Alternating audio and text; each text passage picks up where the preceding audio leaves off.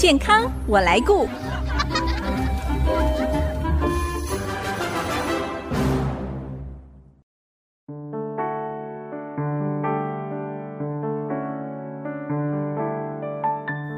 听众朋友，大家好，我是王淑荣，欢迎收听《健康我来顾》节目，一起关心你我的健康。说到人类的牙齿，千万不能小看它，它是人类维系生命的重要器官之一。早在四五千年的古埃及，就已经有人用贝壳、动物的骨头和玉石放在缺牙的部位，是人类最早的假牙。到了十八、十九世纪，还有人想要突破人生理上的限制，所以研发把。刚拔下来的自然牙，或者是不同的金属媒材，想要做成假牙根，植入人的口腔当中。到现在，成熟的植牙技术终于让人类除了乳牙、恒齿之外，能够拥有第三副牙齿。今天我们牙医视角看世界单元，新竹日光斐丽牙医诊所院长马瑞红医师要跟我们谈一谈植牙的发展，也提供大家有关植牙方面的资讯。欢迎收听。牙医视角看世界，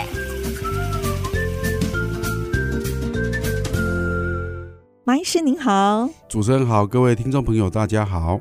马医师，之前你曾经分享过，早在四五千年的古埃及就已经有看到用贝壳啊动物的牙齿放在缺牙的部位哦，嗯、是人类最早的假牙。那如果有看过法国文学《悲惨世界》当中的苦命女方婷，她就。卖掉了自己上排的两颗门牙，卖了四十法郎。所以在十八世纪就有人用真牙来植入口腔这样的一个做法哦。我想吃美食哈，嗯，不是现代人的想要的事情。我自古几千年来，我们的老祖宗也是觉得有一口好牙可以就可以享受美食，享受美食。对，呃，我最近有个小故事跟大家分享，有关于我自己。嗯。前两天就是跟家人吃饭的时候，不小心把我自己的门牙给磕掉了一块，我看到。那现在在修复当中哈。是。那在这段期间，我觉得造成我很大的不方便，就只有门牙一颗而已。对。所以我想，如果说大家呃有一口好牙，才可以好好的吃东西。那以前呐哈，以前我们要做假牙或是植牙都一样哦，就是材质上面的选择。对。那大家觉得说那。真正的牙齿是最好的，是。的一个替代品嘛？哦吼，所以像在一战的时候，很多这个战死这个战士他们的牙齿哦，都被拔下来，拔下来哦，或是常常我们去去电影院看电影，对，看到有。一个西部牛仔把人给绝杀的时候，他就走过去做了一件事，把牙拔下来。那或许上面是有贵重的金属，那或许我觉得他拔下来，他刚好缺了那颗牙，就可以直就拔了一颗牙自己塞上去。其实我很难想象他没有那种排斥的问题吗？那就是一个，那当时的这个医学科技没有这么的发达，对，所以就不要说在当时了。我觉得在一二十年前。十几年前，在牙科治疗上有个真实的事情，就是说拿别人的牙齿，嗯，然后种在自己的齿槽骨里面，这是真实的事件。对，那让你造成这个病人的这个很大的这个呃医疗上的危机哦，造成蜂窝性组织炎。后来经过调查才发现，原来是他把别人的牙齿对对对对对 放到自己的这个缺牙上。呃，对，就是。不是牙医师，是牙科相关从业人员。哦、那非牙医师哈，嗯，嗯，我们讲密医，对，然后就做了这件事情。那我想这是岌岌不可为的事情，真的好危险的。这是一个侵入性的治疗，对我们来讲，牙齿哈就像一个 pathway，一个高速公路。什么意思？嗯、我们全身身上、身体上下都有皮肤啊、皮毛保护住。那口腔里面基本上。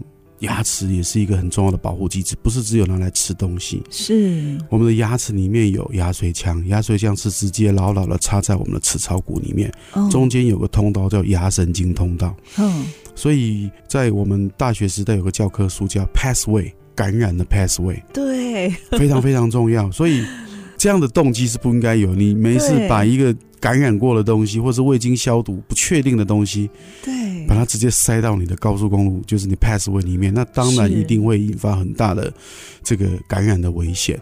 对，所以过去哦，像您刚才说拿死人的牙齿装到自己的缺牙上，其实这个根本就是失败，对不对？拿来做假牙还可以，但是把它植到我们所谓的通道、齿槽骨，甚至 牙龈，甚至齿槽骨里面，当然是不可，不会成功的。哎，那到底是什么时候开始有现代植牙的研发？其实，在十八、十九世纪就慢慢有想说，那既然这个兽骨或是人牙都不能用，或是取得不易，嗯、那是不是有有没有其他的这个替代品？所以有金属啊。那其实，在几千年前，埃及就用木木头就把它塞在骨头里面，那后来证明都是失败的，也是不行。那真正真正让植牙开始烂烂伤是在七零年代。嗯哼，我还记得那时候我是在小三小四的时候吧。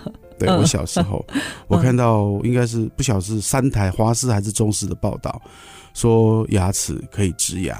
那那时候我的想法是说，哦、那是不是像我小时候在种花、种树、种菜一样？对，就放个种子，然后就长出来，再慢慢长出来，好可爱哦。嗯，那时候的想法。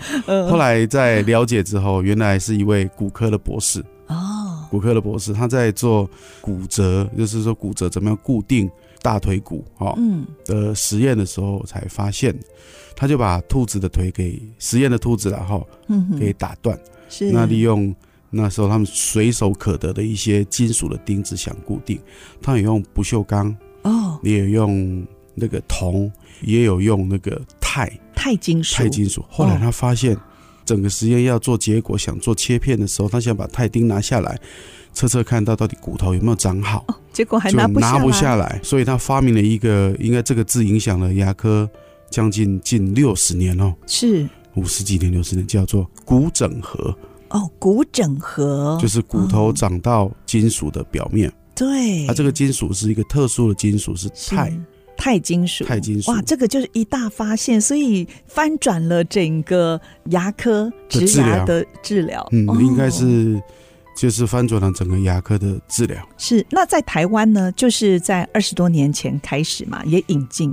嗯，这样会泄露我年龄，不过我还是讲一下。在我在念大学的时候，嗯、那时候呃，真正的产品化哈，大概在八零年末九零年初，慢慢的有一些产品出来，但是还是属于类实验性质。嗯嗯，没有非常的广泛。是，好，那那时候我在台大雅和念书。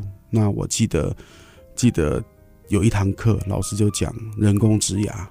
那对我们来讲，就好像以前就觉得车子变电动车那种那么远的那种感觉。嗯。但是我只记得一件事情哈，就是台湾也有努力，是是，台湾也想努力。嗯。就是所谓台湾 can help。嗯我们都知道台湾螺丝哦。就是以前螺丝做的非常非常好，是，其实植牙就是一个古螺丝，嗯哼，那他们认为，台湾认为，那就一个非常做螺丝我也会啊，对不对？那只是啊螺丝那时候只看到了哎强度，大家只关心强度，所以那时候台湾有个台湾冶金公司就开始去发展，因为他们帮国外有在代工啊，发现植牙，他们他们也想做做看，那时候所有植牙的努力都是在。如何让骨整合的成功率提高？嗯，要能够稳固。对，就是在金属的这种各方面，它的里面的配方，那是个钛合金。是，那是不是我们自己来做钛合金？那如果做得到，哦、那台湾的植牙或许可以领。当世界的领头羊，台湾有做过这样的努力。嗯，像钛合金是在自然界就有的一种金属吗？还是特别什么冶炼出来的、啊？如果我没有记错的话，钛好像是在地球上，不是台湾地球上最多的金属元素。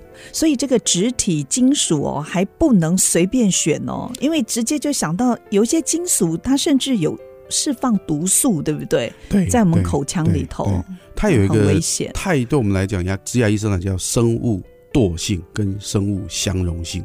嗯，生物惰性就是说，它也不会引发太多的过敏的反应啊，是，是化学变化，就是一些过敏的反反应，那个发炎的反应。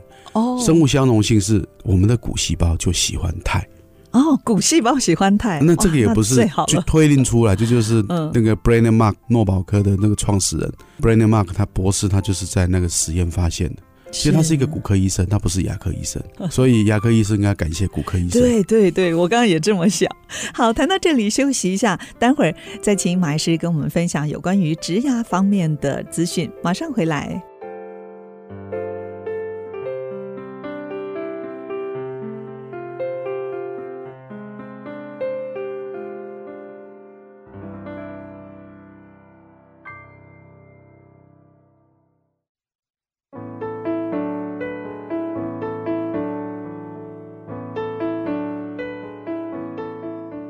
您现在所收听的是 IC 之音主客广播 FM 九七点五健康我来顾节目，我是王淑荣。今天我们邀请到新竹日光斐丽牙医诊所院长马瑞红医师，在牙医视角看世界当中，跟我们谈人类第三副牙齿——植牙。现在的二十一世纪哦，其实植牙的材质上有很大的发展哦。我们讲从巨观的来讲，大概我们去考虑植牙的尺寸。它的螺纹的形式，哦，然后它力学上面的反应，还有它材料的硬度，还有它的表面的粗糙度，还有它的螺纹的深度啊、螺距啊这方面。那从微观来讲，我们叫表面的处理。嗯。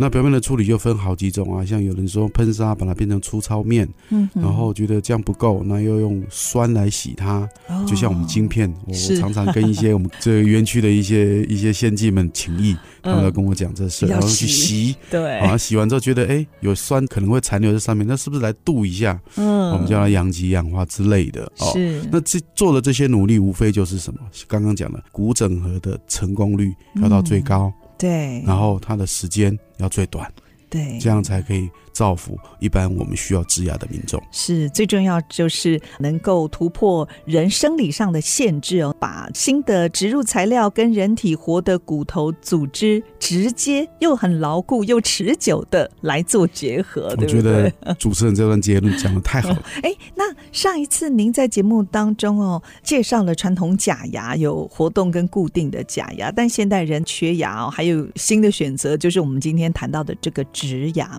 在临床上啊，通常哪一类的病人，您会建议说可以考虑一下植牙？什么人是需要做人工植牙的呢？对我来讲啊，我这个植牙专科医师，缺牙的首要考量，我会考虑植牙。嗯、当然，有些长辈他先天上的一些 compromise，就是在身上有一些疾病啊，或是一些潜在的因素，是就比较不适合的话，我们才会考虑说，那是不是就。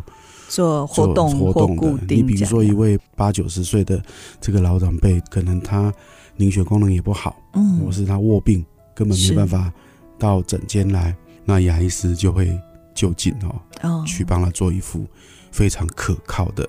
活动假牙，活动假牙，这就没办法。哦、还有年纪低于十八岁以下的，他还在成长发育，这就不叫不适合，也不适合做植牙。对，那一般来讲，哦、除非有血友病啊，或，或是没有被控制的糖尿病啊，嗯、哦，甚至洗肾的病人，我们都有方法，嗯，用现在最新的植牙科技，啊，微创的科技，就可以把他的牙治好。哎，像有一些人是缺牙比较久的哦，甚至。超过了三五年，这齿槽骨都已经萎缩。那如果想植牙，对牙科医师来说，是不是很有挑战呢？绝对是一个挑战。其实人工牙根把大家把它想成是大楼的地基。嗯，你房子要盖得高、盖得牢、盖得稳固，一定要地基打得够深。呵呵，那地基打在哪？打在岩盘是最好嘛？嗯、我们讲地质改善嘛，就是骨头嘛。对，那对牙科植牙医师来讲，就是骨头，骨头的质要够好。哦对，量要够多，嗯，这样子才可以承受千锤百炼的咬合力道。对，那人工牙跟我们在设定，我都觉得，我对我来讲，十五年甚至二十年、三十年的成功率是很重要的。所以大家都想要把植牙用的很好很久，嗯、那你该有的条件就要够好够久，健康的牙龈、健康的口腔卫生、良好的口腔卫生、洁牙习惯，嗯，然后骨头的植根量都获得了改善，嗯，那来植牙的话，那种在对的位置、对的角度。假牙的设计也对，咬合力量也对，对，那这个牙就可以用很久。是我在准备这次的专访之前，我还特别去查了一下，一颗植牙的寿命平均大概有多久哦？我就发现世界纪录保持人是在瑞典诶，他在四十多岁植牙，有一位先生在四十多岁植牙，结果呢，一直到九十多岁，哎，他的口腔里面还有十一颗纯钛种植的牙根，哇，这样算起来，使用寿命高达五十年呢。没有错，这就是 Brennan Mark，就是刚刚讲的骨科医生，他是瑞典人，这个应该是他们团队做出来的病人，做出来的，就是最早实验的。我自己种的第一颗牙是在一九九七年，到现在还在。那现在已经二十多年了，哇，还在，还在，非常的强壮。为什么我知道他还在？因为他就在我老家的的那个大门口卖水果哦，我每次回家都看到他，我问他牙还好吗？他说还在。他一定也有好好保护它，对不对？我们要好好珍惜这个第三副牙齿。非常感谢他。那一般植牙的治疗应该也有一定的疗程，对不对？嗯，大概需要多久时间呢？呃，我就说植牙看条件哦。嗯，你比如说像刚刚讲的骨缺损太久了，你通常是缺牙时间太久。那或是真的意外受伤哦，嗯，那就是刚好齿槽骨带着牙齿掉了那一块，那骨缺损很大的话，那你从补骨，我们叫打地基，就会花一点时间，甚至一年一年半才能完成整个植牙的治疗。嗯，但有些人缺牙太久，然后齿列因为缺牙的关系东倒西歪。然后也缺骨头，那你又要矫正，又要补骨头，甚至一年半、两年都有。那最快的话，呃，我前一阵子有个病人从外地回来，嗯，家里处理一些事事，结果他在慢跑的时候就跌倒了，哈，跌倒，一颗牙就断了，断了两颗，那其中一颗牙是。做假牙修复，那一颗牙就是植牙。哦，那是在跌倒的第三天来找我，那时候肿胀刚消。是，他告诉我两天后他就要回去出国去，那就是一日植牙。是的，就一日植牙。所以 植牙的条件真的要让牙医师好好评估。哦，对，它因为它是撞断的，所以它齿槽骨是非常健康的。是，所以我们这一块。可以在很健康的齿槽骨上面马上把牙马上种下去。那相对于一种就是缺牙缺很久都没有骨头，了当然要填海造路。嗯，那还有一种是牙周病拔掉了，那骨缺损也会很大，而且对。他也是在一个慢性发炎的状态，所以它的植牙就不能太快，所以要先诊断出它缺牙的原因是什么，嗯，针对这样的问题去设计整个植牙的疗程。如果口腔还有一些慢性的疾病或者是发炎状况需要治疗，就一定先得处理好，才能够再做植牙的动作。对，呃，植牙毕竟是一个侵入性的治疗，我刚刚讲它是一个通道嘛，嗯，所以还是要谨慎为之。是在一个。发炎的状态，或是口腔卫生没有很很良好的状态，植牙是比较不适当的。嗯，根据统计哦，台湾六十五岁以上老人的口腔当中，超过二十颗牙的比例不到六成。这比起日本推动的八十二十，也就是八十岁以上的老人拥有二十颗牙的目标哦，其实还蛮远的。那对于缺牙很久、自然牙，特别是自然牙已经不多的长辈，还是有植牙治疗的选择吗？呃，植牙治疗，我觉得它最可贵是它除了可以。